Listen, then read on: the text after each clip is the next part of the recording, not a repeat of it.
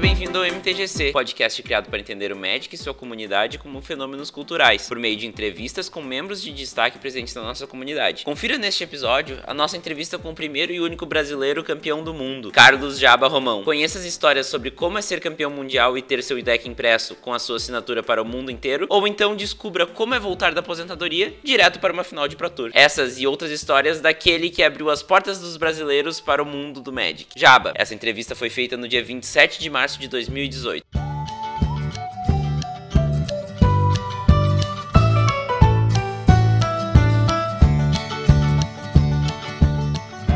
Jaba, seja muito bem-vindo ao MTGC. Muito obrigado por aceitar o convite e disponibilizar teu tempo para essa conversa. Que é isso, Vinícius. É um prazer estar aqui. Então tá, eu queria saber, assim, de início, onde tu se criou, de onde tu fala agora, qual a tua ocupação e como o Magic entrou na tua vida. Então vamos lá. Eu nasci no Rio de Janeiro, mas fui criado em São Paulo. É, vim com dois anos para cá, para São Paulo. Desde então não me mudei de cidade, apenas, digamos que eu viajei o mundo, mas sempre fiquei em São Paulo. Sempre gosto muito da cidade. Faz, são quase 20 anos jogando Magic. Eu comecei a jogar é, na quarta edição, quando o jogo lançou no, no Brasil. É, na verdade, o jogo iniciou para mim como uma, uma maneira de eu me aproximar com, do meu irmão. É, meu pai pediu que a gente fizesse alguma coisa junto e que eu encontrasse uma maneira de ter mais tempo com ele, entendeu? E aí eu encontrei o médico como se fosse uma ferramenta para que a gente pudesse gastar mais tempo junto, ter algo em comum. E infelizmente meu irmão é, se interessou por outras coisas, ele, ele foi jogar basquete. A gente, a gente jogava basquete junto também, mas eu me interessei mais pelo Magic, ele se interessou pelo basquete. Aí ele foi fazer as coisas dele de estudar essas coisas, e o Magic, a parte competitiva, me chamou muito a atenção, e eu continuei no Magic, é, me dediquei muito à minha carreira de jogador profissional, e é por isso que a, a, ele acabou não ficando, né? Ele não se interessou tanto, ele se interessou mais por outras coisas, e eu nunca perdi o meu interesse no jogo. Então até hoje eu tô no jogo por causa disso. Show de bola. Muito legal começar assim pelo. É um input diferente, né, do Magic que do que a galera tem. É, é que é, é, era assim, era, um, era, um, era uma época, era uma época diferente, né? A gente não tinha muita, muita informação, era difícil colher informações sobre jogos, novidades. Você tinha que ficar esperando uma revista chegar na, na banca, né? A gente não tinha publicações em português, a maioria eram, em inglês. Então, esse, vamos dizer assim, esse mundo nerd que nós vivemos hoje, as pessoas mais novas, elas não têm ideia de como eram antigamente. Na verdade, antigamente era, era uma questão toda, uma, até não sei se é tão é forte falar, mas era, é, é uma, uma cultura marginalizada, né? Não era uma cultura pop. Ela era, ela era secundária, ela era vista com maus olhos, ela era vista como uma coisa de criança, uma série de coisas. Então era, era bem difícil você ter acesso a essas coisas. E eu tive sorte porque eu jogava RPG antes de Magic e eu frequentava uma loja de, especializada nessas coisas, né? E vi o Magic junto bem quando meu pai pediu pra gente achar alguma coisa, né? Então, graças a Deus que meu pai viu essa. É, meu pai pediu isso e o Magic estava sendo lançado naquela época. Senão, talvez hoje eu, sei lá, fosse um advogado e tivesse estudado. Ainda bem que eu joguei Magic. Foi eu acredito que foi melhor. Foi mais divertido. Bom, e qual foi a tua primeira experiência memorável que o Magic trouxe na tua vida? Cara, a primeira experiência memorável foi a primeira viagem, eu acredito, pro exterior para jogar o jogo, assim. Eu, teve, teve, tiveram muitas, eu, eu acabei é, tendo bons resultados no, no, no, Brasil antes disso, mas a primeira que eu, que eu, sim, assim, que eu não consigo esquecer foi a primeira vez que eu joguei um Pro Tour, né? Que eu fui, pro, fui pros Estados Unidos, eu fui para Nova York junto com meu pai. É, foi difícil vender a ideia para ele de que eu ia lá jogar um campeonato de Magic, mesmo com as dimensões do Pro Tour, ele não conseguiu entender muito bem, mas acabou apoiando, acabou arcando com os custos. Naquela época não se tinha o que tem hoje, que você ganha um, um, a passagem da Wizards, né? Você tinha que arcar com todos os custos, você tinha que ter dinheiro para ficar lá, comprar passagem. A passagem era um pouquinho mais cara do que é hoje. Então, é, é essa a, a, minha memória que eu tenho assim mais alegre do jogo, aqui seja a minha primeira partida no Pro Tour, que ali foi o que começou tudo, né? Foi ali que eu realmente despertei o interesse real pelo match competitivo. Tive, tive contato com o match competitivo e dali pra frente eu nunca mais consegui sair.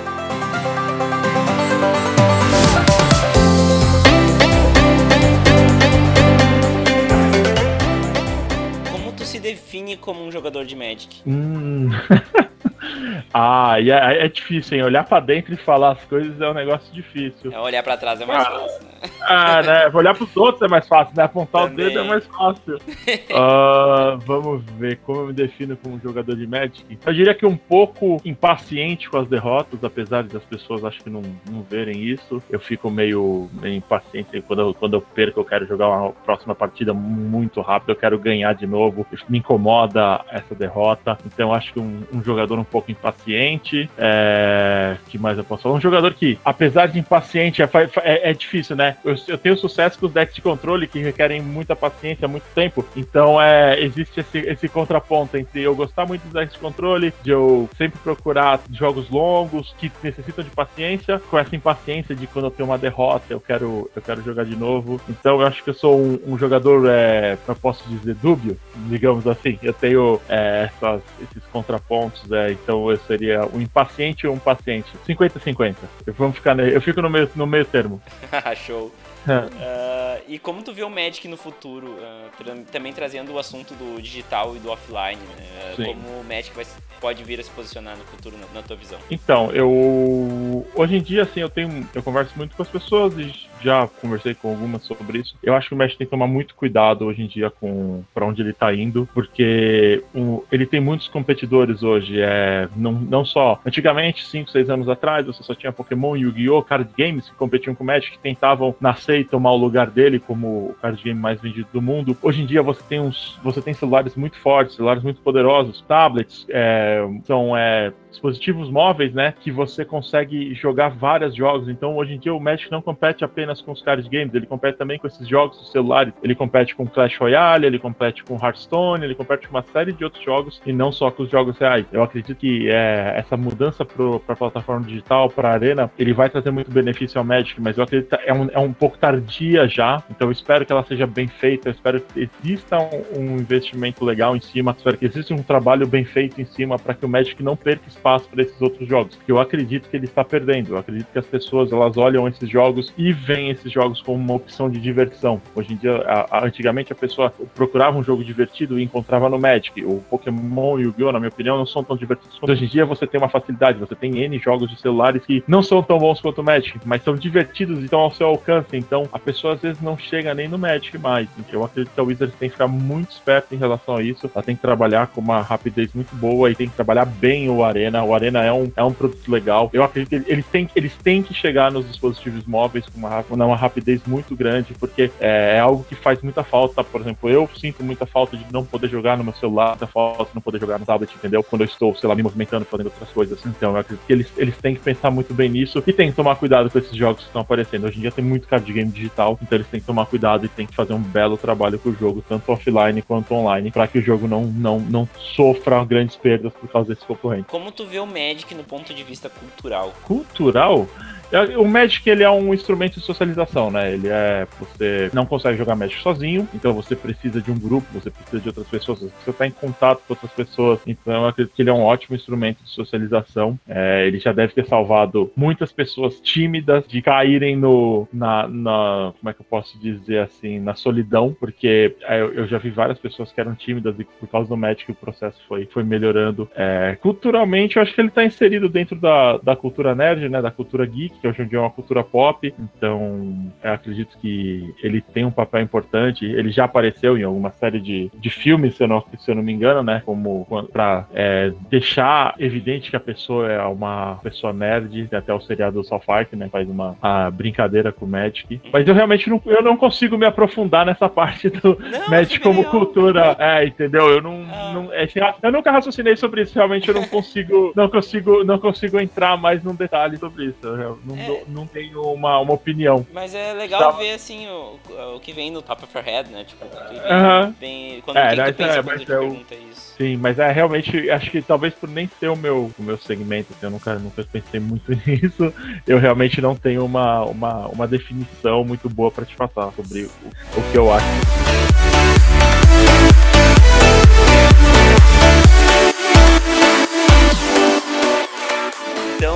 Jab, entrando em assuntos mais técnicos do jogo, qual é a tua cor preferida? Cara, cor preferida é o azul. O azul tem que ser a minha cor preferida, né? Já me deu muita coisa, muitos títulos, eu não posso virar as costas pra ele, não.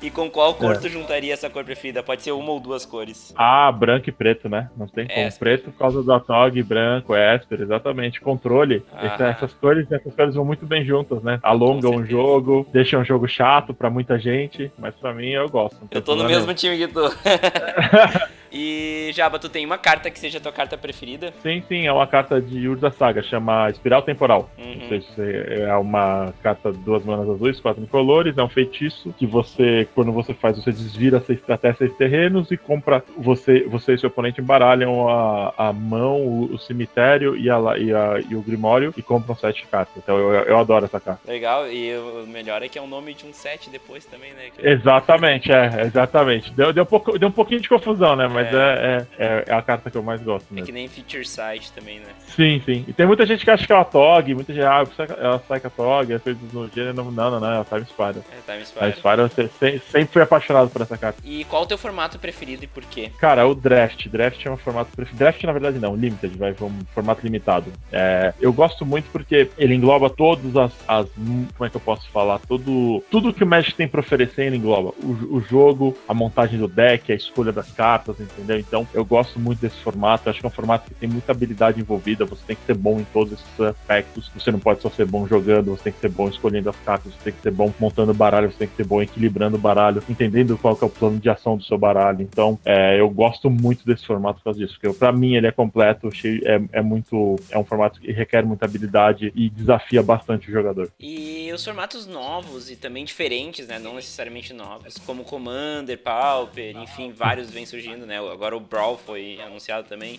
Ah, tu- eles têm, na real, eles têm um papel importante na comunidade de inserir novos jogadores, dar novas nuances, ah, dar utilidade para certas cartas que não têm utilidade. Ah, qual a tua opinião sobre esses formatos e como eles ajudam a melhorar o jogo em si? Então, eu gosto bastante dessa ideia de vários formatos, porque foi o que você falou. É, as pessoas, ela, tem, mu- elas têm estilo de jogo, né? Não são todas as pessoas que são jogadores competitivos que não se importam com o formato, que eles jogam todos os formatos e é, a, a competitividade é o que importa, na verdade, ganhar títulos é o que importa. Tem gente que quer se divertir, tem gente que, por exemplo, não gosta de standard, tem gente que gosta de usar todas as cartas, tem gente que gosta de, sei lá, fazer a regra da casa. Então, quanto mais formato você tiver para que essas pessoas se encaixem no jogo, eu acho melhor. Eu, particularmente, gosto muito do Pauper. Eu, eu jogava Pauper bastante, eu jogava com Mono Black, eu jogava bastante é, campeonatos no mall de Pauper, eu me divertia bastante com esse deck, mas é, faz um tempinho já que eu não jogo. Mas eu gosto bastante dessa, dessa diversidade de formatos. O Brawl vem pra, eu acredito que mais um novo produto da Wizards, né, pra tentar é, dar mais utilidade para as cartas standard, né, e conseguir fazer um fluxo maior de vendas. Mas eu acredito que o Brawl vai ser uma, ele vai ser uma entrada pras, das pessoas pro Commander. Eu acho que é, vai ser natural que as pessoas saiam do Brawl e vão e,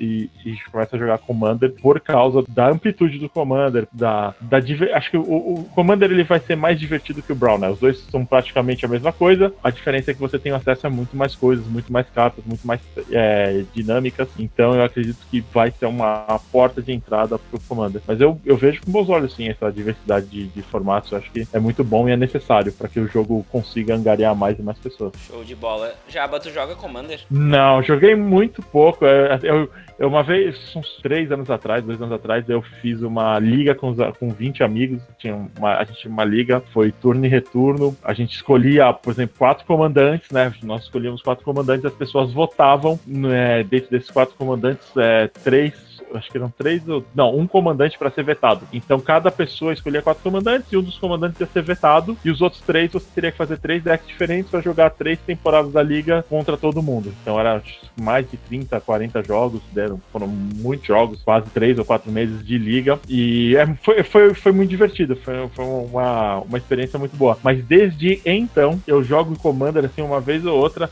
quando alguém tá com deck e não tá fazendo nada, aí eu jogo, mas eu nunca, nunca fui um jogador, um, um jogador de Commander muito expert. Tanto que essa, essa liga que a gente fez era a liga, era um Commander Wizards, né? Então é bem diferente do que é o, o popular Commander francês, que é mais competitivo, o pessoal gosta mais, porque é, acredito ser, é um jogo mais justo, né? O Wizards é meio, é meio injusto. É feito pro mesão, Então, né? é, o, o, é, o Wizards ele, ele é feito mesmo, exatamente. Tem que ter muita gente tem, pra, pra conseguir equiparar a abertura de, um, de alguns decks que vem de mana Sol Ring, mana Crypt, blá blá blá blá blá.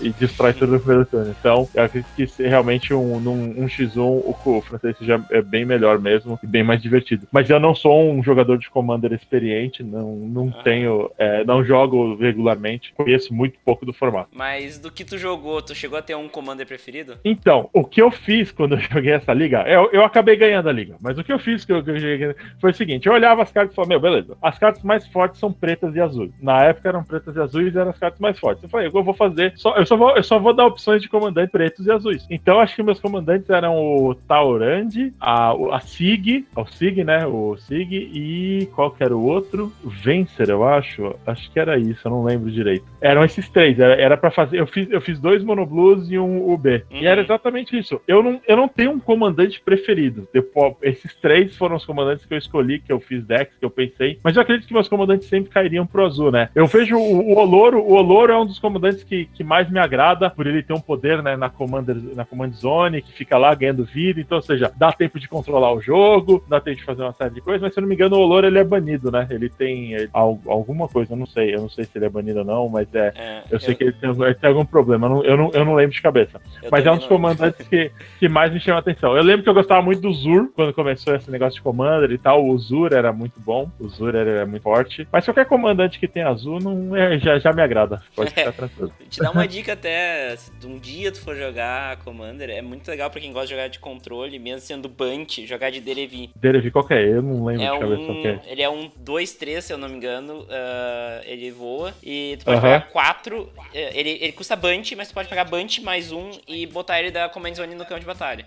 Uh, ah, tá. É, é uma ave, né? Isso, isso. E daí quando ela entra, vira ou desvira o permanente alvo. Entendi. E daí tu faz Beleza. uns stacks, assim, muitos encantamentos tranquilos.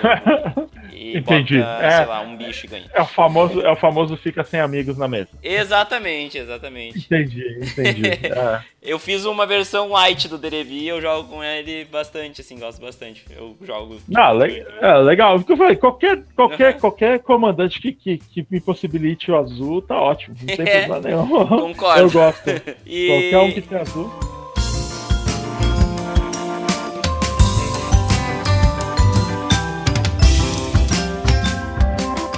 Bom, qual dos eventos recorrentes do Magic tu mais gosta? Eventos? Digo, Pro é... Tour, Grand Prix, essas coisas? Tanto os competitivos quanto os casuais também, se tu jogar alguma coisa. Ah, eu gosto.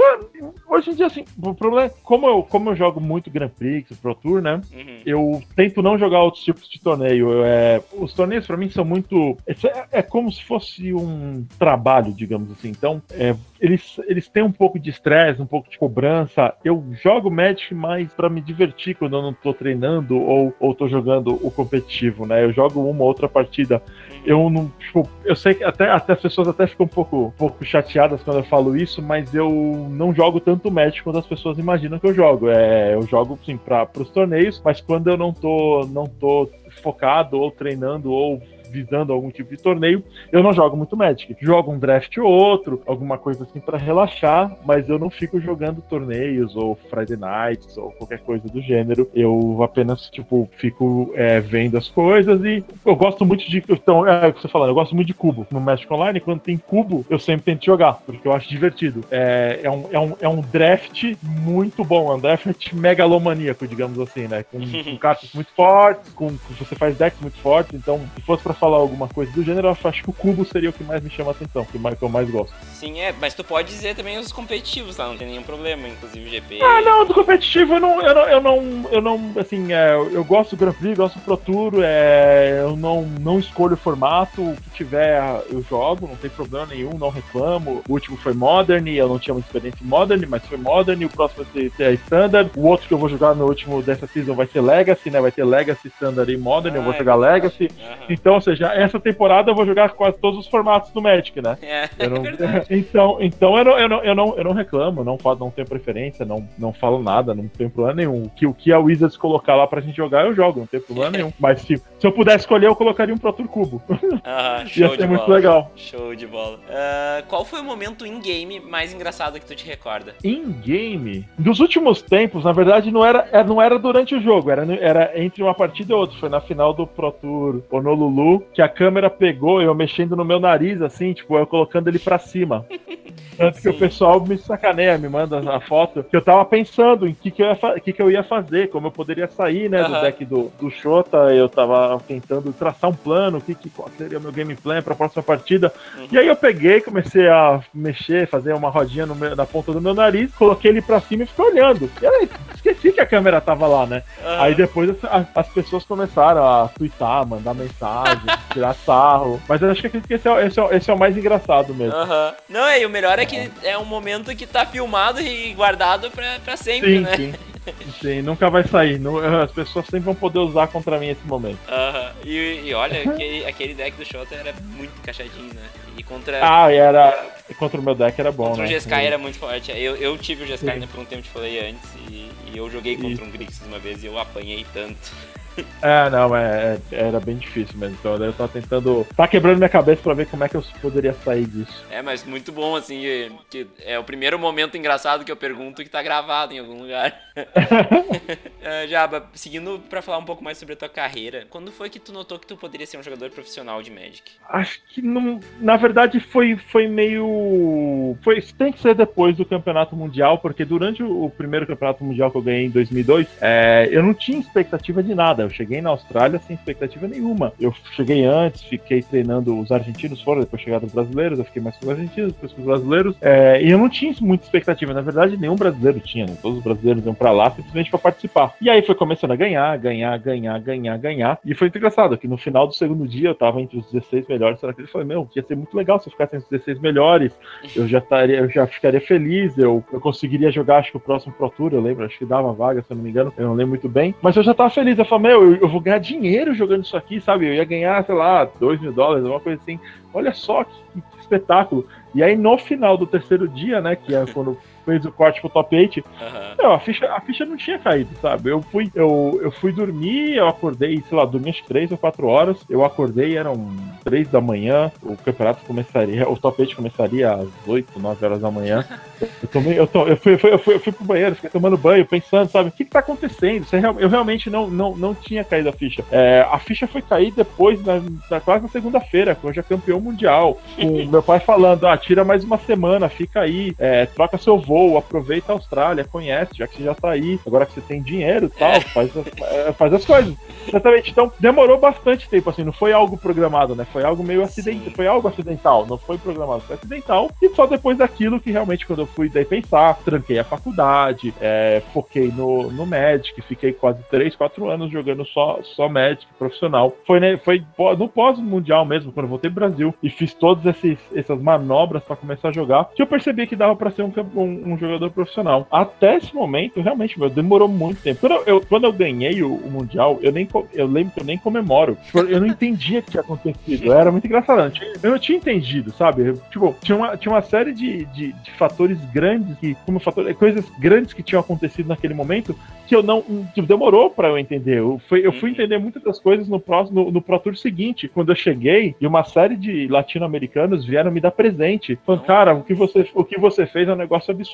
O que você. Você não, você não, você não sabe. Tipo, ele conversando comigo, cara, eu sou seu fã hoje em dia. Meu, você é o que você fez, não sei o que lá. E eram pessoas, sei lá, de, da República Dominicana, de, do Chile, de outros países, e falando comigo. E aí que você- eu fui entender a dimensão do que tinha acontecido. Eu fui entender que, meu, cara, aquilo, naquela época isso aí era um sonho de Cinderela, né, pra gente, pra jogador de Magic. Era um negócio impensável. Eu lembro que um um- uma das pessoas. um- acho que já existia a Liga Magic, se eu não me engano, a Liga Magic existia com certeza. Mas é. E aí, eu no fórum deles, alguém fez um artigo, tipo um texto, como se foi, tipo, que eu lembro até hoje que chama Ódio ao Campeão Mundial. O cara escreveu um texto sobre mim falando, meu, cara, esse, esse cara fez um negócio impensado, blá blá blá. Então, quando eu comecei a ter contato com essas coisas, quando eu comecei a, a ler essas coisas e no Pro Tour seguinte, quando eu comecei a ter interação com os latino-americanos, com as pessoas falando comigo, quando, por exemplo, eu era reconhecido até, até então, eu era fã do John Finkel, de Kai Bud, via esses caras, ia lá, ficava vendo eles jogarem o, o feature match, E, no, no, e depois daquilo, os caras me cumprimentando, oh, e aí, como é que você tá? Tudo bem e tal.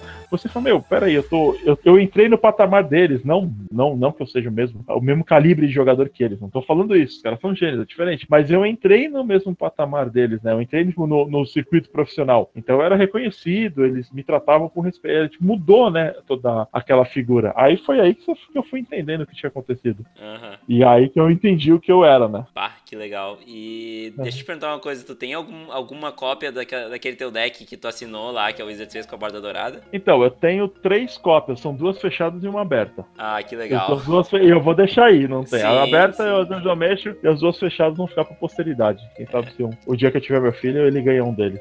Que coisa fantástica, né? Tá... Sim, sim. Não, aquilo ali, aquilo ali, acho que é, é, tipo, valeu tanto quanto o título. Pode ser até engraçado eu colocar, relativizar os dois, mas é, era um negócio também que naquela época era, era, ele é, era muito importante pra gente. Aqui no Brasil a gente adorava jogar com esses decks, essas coisas, e de repente do nada você tem, o, você tem o seu deck lá, né? A sua assinatura. É um negócio totalmente muito real mesmo. Sim, sim, é uma loucura. É, eu, lembro. eu lembro, quando, quando eles me deram os papéis, né, pra assinar, que era um documento documento assinando e falando que, que, que eu autorizava eles a fazerem, blá blá. E aí tinha um outro papel que era para você fazer três assinaturas. Entende? E, tipo, uhum. teoricamente iguais. Eu lembro até hoje que eu ficava olhando e falei, meu, olha, vou ter uma. E isso foi antes do de eu saber que eu era campeão mundial. Quando, você, quando a gente fez o top 8, uhum. todo mundo do top 8 assinou. Então eu fiquei meio, olha, se eu. Imagina se meu deck for, espero que meu deck vá. E aí assinei. Depois eu fui só lembrar disso quando me pagaram, né? Eles pagavam uma quantia por isso. Uhum. E e, fizeram meu deck. Aí que eu lembrei que, que aquilo ali. Mas é, é, um, é um negócio espetacular. E, Jaba, quais foram as maiores dificuldades do início da carreira de Pro? Os custos, muito caros, né? Era, não, você não tinha essa ajuda da Wizards, então os custos eram, eram exorbitantes. Eles eram muito mais caros do que são hoje, entendeu? O, o, o dólar tava quase 4 reais, hoje também tá 4 reais, mas eram muito, era, era muito mais caras, né? Entendeu? Era muito mais difícil. É, você não tinha, você não tinha tanta, tanta informação, você não tinha Booking.com, você não tinha uma série de sites brigando para terem para descontos, para terem é, como é que fala, é, preços melhores. Então era tudo, é tudo mais difícil, era muito mais difícil, era muito mais complicado você chegar nos Estados Unidos, né, e jogar e fazer as coisas. Não tinha ninguém também. É, eu, eu, viajava muito sozinho. Eu tinha mais, os meus, eu, eu, viajava com os argentinos, mas não tinha mais brasileiro viajando. Era muito difícil. Um brasileiro jogar o Pro Tour era algo tipo quase impensado. Demorou muito tempo até que PV, Willy e esse pessoal chegasse e começasse a jogar regularmente, né? Uhum. Porque eu, eu, eu, parei antes deles jogar, deles, deles começarem, né? Eu é parei, é me aposentei por um tempinho e voltei por causa deles. Porque quando eles, eles como é que fala? Quando eles é, ganharam tudo, eu me animei de novo. Então eu acho que isso eram as maiores dificuldades que tinham realmente no, na época do jogo. Era uma, eu tinha bastante impedimentos. Sim. E como tu, tu acha que consegue descrever a sensação de ser campeão do mundo? descrever eu acho difícil. É, que eu falei, na verdade, eu, eu fiquei meio anestesiado, que eu falei pro você, as primeiras 24 horas foi meio. Eu fui, eu, fui, eu fui entender a dimensão realmente depois de um pouco de tempo, então a sensação é, é, era muito boa. Era, por exemplo, é, é, você conseguir fazer algo. Você, a primeira coisa que eu lembro não foi nem uma sensação de felicidade, foi começar a entender que eu tinha acesso a uma série de coisas no mundo que eu até então não tinha. Era, na época que eu ganhei, eram 35 mil dólares, eram, eram valores. Na, eu conseguiria comprar um apartamento na época, um apartamento apartamento na época, naquela época no Brasil custava 100 mil reais, custava mais, era mais barato que um, que um, que um carro. Tanto que eu lembro que é, quando, eu, quando eu ganhei a minha, a minha dúvida era se eu comprava um Golf, aquele carro Golf, ou um apartamento. E os dois custavam o mesmo preço. E eu, e eu tava inclinado a comprar um Golf, entendeu? Então é, é um negócio absurdo. E eu, eu, eu, lembro que foi exatamente isso, essas coisas, esses acessos que eu comecei a ter, essas facilidades que eu comecei a ter, as viagens que, que eu tive que foram, foram as coisas que, que, que, que a sensação de ser campeão mundial foi, foi como é que fala?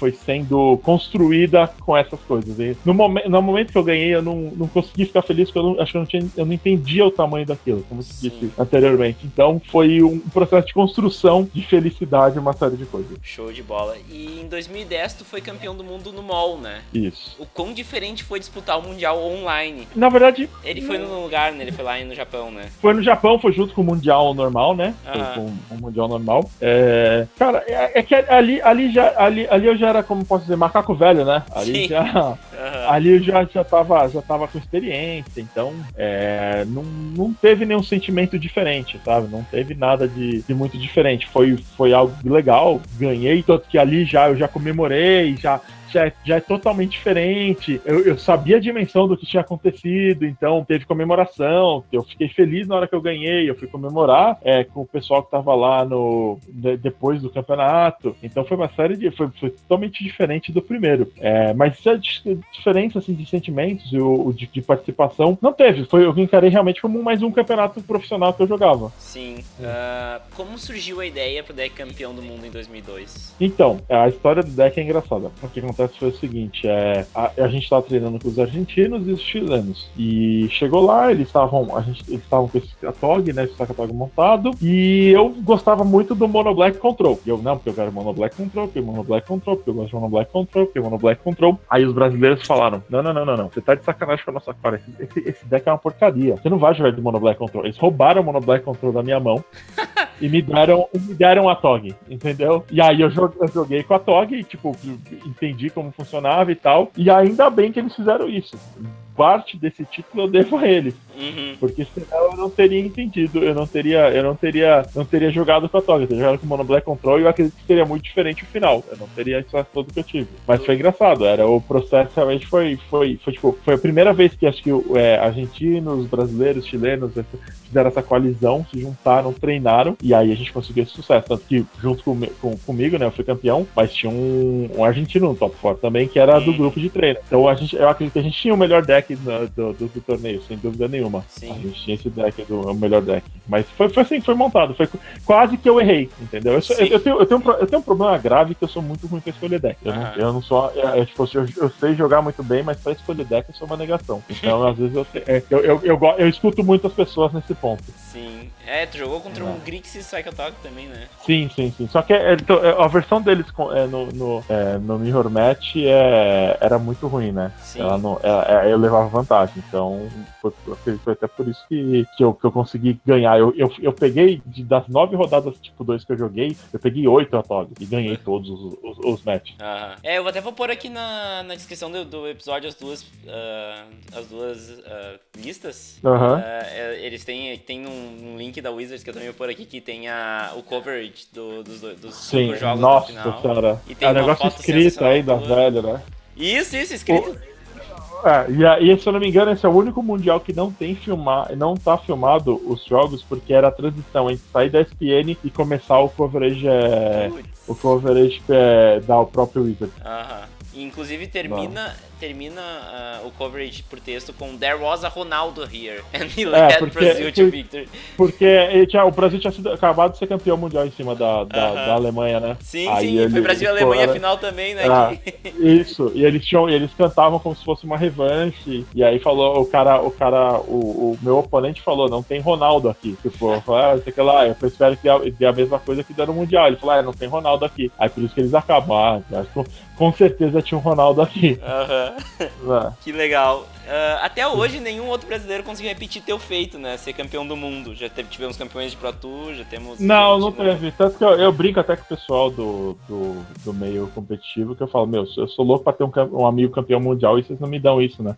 tipo, eu queria saber qual é o sentimento, vocês sabem, eu não sei. Então. Eu fico esperando, mas não, infelizmente não teve. O, a que que tu acha que se deve isso, assim, essa dificuldade? ah, é, não, é uma. É, é, assim, a gente. O, o, o jogo competitivo de Magic, ele não é medido por títulos, e sim pela. pela, pela é? esqueci, a palavra está fugindo da minha cabeça. Consistência do jogador, exatamente. Ah. Então é o resultado. Por exemplo, tanto que a gente não, não, não encara, assim, os títulos são importantes, são importantes, mas a gente conta mais, to, conta top 8, tanto que não é, ah, aquele cara é três vezes campeões. Não, aquele cara tem 5 top 8, 10 top 8, 11 top 8, entendeu? Porque ele sabe o quão difícil é ser campeão. Depois de chegar no top 8, é um, é um bad matchup que você pegar, você não vai, você praticamente não, não, não vai chegar pra final, você não vai ganhar ganhar. Então, é, eu acredito que seja por isso. Não é por falta de, de, de habilidade, não é por falta de material humano, sim por uma questão de que é um, é um torneio difícil, né? É, um, é, é, difícil você ser campeão. Você pega os grandes jogadores e você faz a relação entre a quantidade de tapetes que eles têm, a quantidade de campeonatos que eles ganharam, e é muito baixo, entendeu?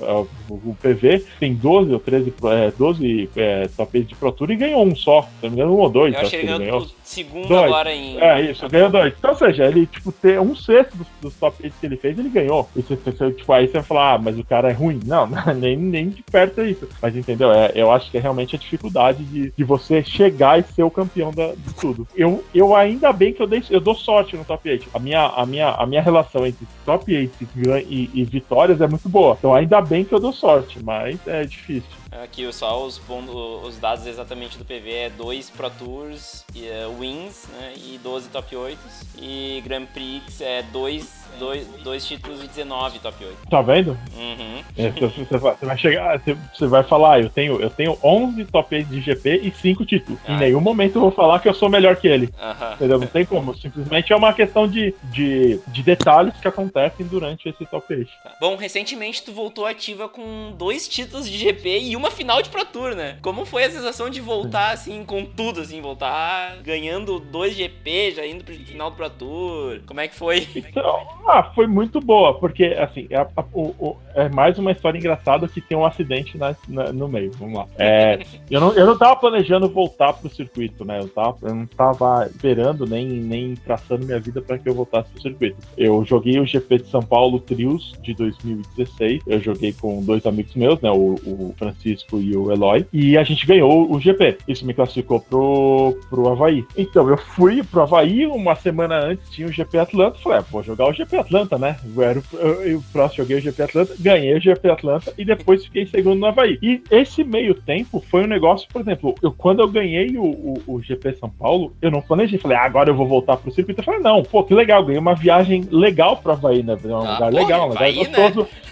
Eu vou aproveitar e vou lá jogar Magic. E como tem um GP antes, eu jogo GP antes. Quando eu ganhei o GP a Santa, aí eu falei, opa, para aí, para aí. Agora, agora vamos mudar um pouquinho de foco, tanto que daí eu já comecei a conversar com, com um patrocinador dos brasileiros na época, tentei me encaixar, consegui enca me encaixar no patrocínio. Uhum. Eu já tinha garantido praticamente toda a temporada. Eu também dei sorte do, do, do Javaí ser o primeiro Pro Tour, então eu comecei a temporada muito bem. E aí, quando eu fiquei em segundo do Pro Tour, aí, aí foi para aí foi um outro nível. Aí eu falei, beleza, então agora eu tenho que planejar a minha volta eu tenho que voltar, não tenho como fugir. E, a, e, eu, e eu preciso fazer, é, eu preciso fazer um plano para que eu consiga é, me tornar Platinum e aproveitar essa temporada, esse começo de temporada bom, para que no futuro eu colhe todos os frutos. Então, uhum foi exatamente isso que aconteceu. É, foi uma, é, é, começou com um acidente, se tornou em algo muito legal, que foi minha volta, e agora eu acredito que eu tô é, bem sólido em continuar por mais uns dois, três anos nessa, na, no, no Magic competitivo. Eu já tô praticamente, eu já tô praticamente com, com, com, o status Gold garantido pro ano que vem, então é, eu vou ter passagens também, vou continuar. Então, por enquanto, tá tranquilo. É, não tenho nenhum. nenhum não, eu acredito que não, não vou precisar de nenhum outro acidente por um, por um tempinho.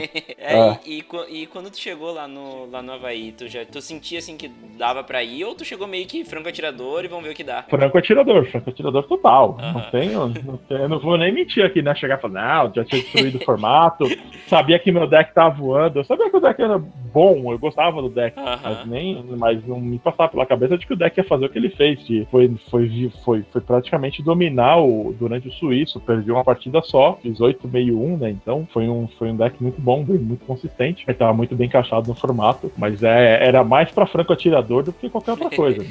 Então, é. Eu cheguei lá com, com, a certeza de nada. E esse G-Sky Control desse último Pro Tour que tu fez top 8 aí, fez top 2, uh, uhum. como é que foi que surgiu o deck? Então, é, a gente descobriu que um, tinha um grupo de, de, de espanhóis treinando com o deck, aí as, ó, na casa tinha uns portugueses, estavam com a gente, umas pessoas também é, passaram, é, essa lista chegou na nossa mão, né? E aí eu olhei o deck e falei, meu, esse deck parece ser bom. E aí comecei a jogar com o pessoal da casa. E falei, meu, ó, todo mundo da casa tava muito maravilhado com o Marvels, né? O uh -huh, Marvel. E eu falei, meu, esse deck é ruim, cara. Eu não gosto desse deck, é muito ruim. E os caras, não, esse deck é bom, esse deck é bom, esse deck é bom, tá bom. E aí eu, eu jogava, com eles, eu vi que o deck ganhava de Otherworks Marvel. Sim. E ganhava de veículo. E, e, tinha um jogo consistente contra veículos. Eu falei, meu, esse deck aqui, cara, esse deck, é, esse deck né? é bom.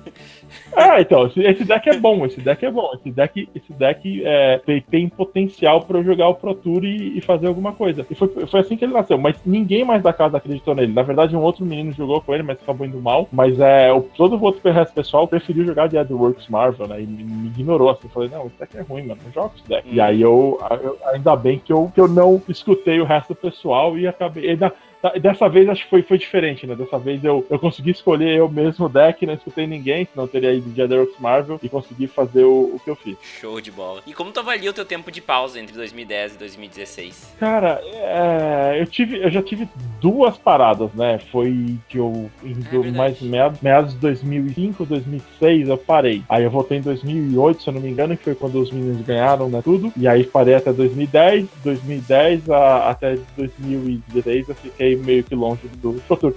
Na verdade, era, era, era, era uma escolha que eu tinha, né? Eu, eu podia continuar no, no, no Pro Tour, mas era um estilo de vida que já tinha me cansado até aquela época. Eu tava com novos desafios, eu queria fazer outras coisas. E eu falei, meu, eu vou abrir mão desse do jogo, eu vou abrir mão do, do, do competitivo e vou fazer essas outras coisas. Mas durante esse período aí, eu sempre joguei um, um GP, um, alguma coisa, eu ia jogando uma coisa ou outra pingada, mas é, fiquei bastante tempo fora do Pro Tour, né? E, e foi, foi um tempo muito bom. Eu tive uma amadurecimento profissional, tinha uma série de coisas que eu, que eu queria fazer que eu fiz, então não, não tem problema nenhum. Acho que é o famoso tudo tem sua hora. É, aqui no teu artigo da Wikipedia, que tu tem um, um verbete na Wikipedia, uh -huh. né? Tu tem aqui na temporada de 2005, tu tem um Invitational, né? de 2006 tu tem a, na, Nacionais uh -huh. e o GP, GP Phoenix. Sim. Daí 2008, aí, daí 2008 GP falar. Kansas. Kansas City. Uhum. 2009 Nacionais. E daí 2010 GP Washington. E depois tu volta em 2016 com o GP São Paulo. Exatamente. É, então, pode ver que tem, tem, tem umas paradinhas ou outra aí, aí tem uns resultados, mas existem, existem essas paradas. Existem o, esse tempo de, vamos dizer assim, de, de, de paradinha entre um, entre um ano e outro. E aí eu volto Sim. agora. Agora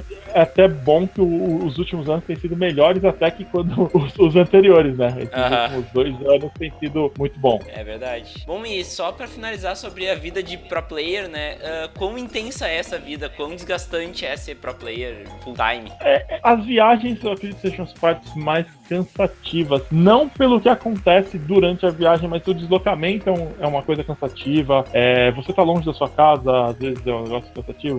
Você, essa quebra de rotina que algumas pessoas, é, eu, eu pelo menos me incomodo ter, então também cansa um pouco. É, o, o, o, o, bom da viagem é que você tá sempre, por exemplo, o nosso grupo, o grupo de brasileiros é um, é um grupo muito legal. O grupo do treino que eu tenho, os portugueses, os argentinos são pessoas excepcionais, então é bem divertido. Mas é um estilo de vida que, que é cansativo. O estilo de vida que você tem que você abre mão de muita coisa, né? Então, é assim como qualquer, qualquer outra coisa que você seja competitivo, você tem que, você tem que ter muito foco, você tem que focar, focar bastante. Então, é, acredito até por isso que eu tive as minhas paradas. Eu não sou uma pessoa que consegue ficar muito tempo é, fazendo a mesma coisa. Então, eu parei realmente por isso, porque eu cansei da, da vida de, de viagem, de, tipo, de ficar sair de casa, de trocar sempre de lugar. É, por mais é, estranho que pareça, viajar para trabalhar não é algo muito divertido. Você conhece outros países, você conhece as coisas, mas chega uma hora que você não quer mais conhecer, você não quer mais ficar tanto tempo fora de casa, você quer voltar para casa. Você tem coisas na sua casa aqui, você tem coisas na sua cidade que, que dependem de você e que você tem que fazer, entendeu? Então, o que eu falei, começa a aparecer outras coisas na sua vida que você tem que dividir. E aí, quando você está dividindo com isso, é, você está dividindo seu tempo, isso acaba virando um pouco estressante, você tem que fazer escolhas. Então, é, meu, é, é, é uma vida assim que não é para qualquer um. Você tem que realmente ter uma cabeça muito boa para aguentar.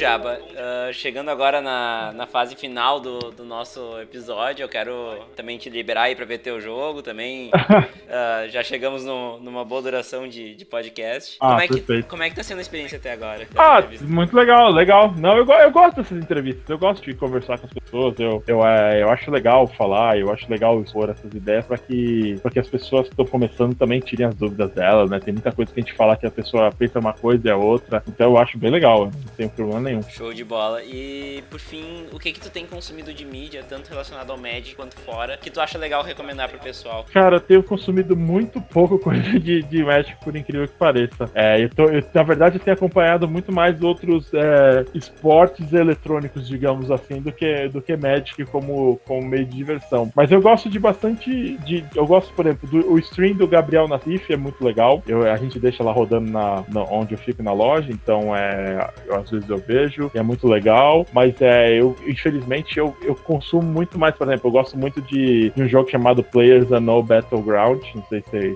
vocês conhecem. UBG, uhum. É, UBG. E eu, eu tô consumindo bastante é, o stream dele, né? Tô, tô assistindo bastante coisa dele. Então. Uhum de Magic eu, eu, eu, fico, eu fico devendo, mas tem um stream, por exemplo, o que eu posso indicar que eu sei que tá acontecendo é o stream. O, o Saporito faz stream de vez em quando, né? Uhum. Então é, é muito bom você assistir os, os streams dele e o do Gabriel Nassif eu também recomendo. Então tá. Uh, eu primeiramente quero te agradecer muito pela atenção e pelo tempo disposto. Claro. E vou te deixar com a palavra aí para passar para os ouvintes onde eles podem te encontrar, qualquer recado que tu queira dar, enfim. Bem, eu ainda não tenho nenhuma. nenhum. Eu não faço stream ainda ainda estou pensando, preciso começar a fazer isso. É, espero que em, em, em, pouco tempo eu resolva. E o que eu posso deixar pro pessoal é realmente, meu, o jogo é, é o melhor card game que tem no mundo, é o melhor card game que vai existir, ninguém vai conseguir é, inventar algo melhor, eu tenho certeza disso, eu já vi vários, nada é mais divertido. Então, cara, joga Magic, esquece esses outros jogos aí, esses outros jogos aí não estão com nada. É o Magic que, que merece sua atenção. Isso aí. Valeu, Jaba, muito obrigado. Tá bom?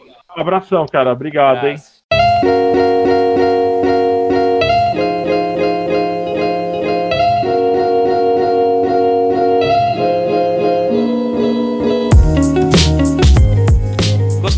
Podcast? Então siga-nos nas redes sociais, facebook.com.br mtgcpodcast ou no instagram.com.br mtgccast. Siga-nos também na Twitch, lá rolam lives quase toda quinta-feira, www.twitch.tv mtgcpodcast. Quer conversar comigo? É fácil, mande um e-mail para podcast.mtgc.com.br ou me siga no Twitter, arroba Vini Weitzman, tudo na descrição do podcast. Assine nosso podcast no seu agregador e mostre para seus amigos. Um abraço a todos e tchau!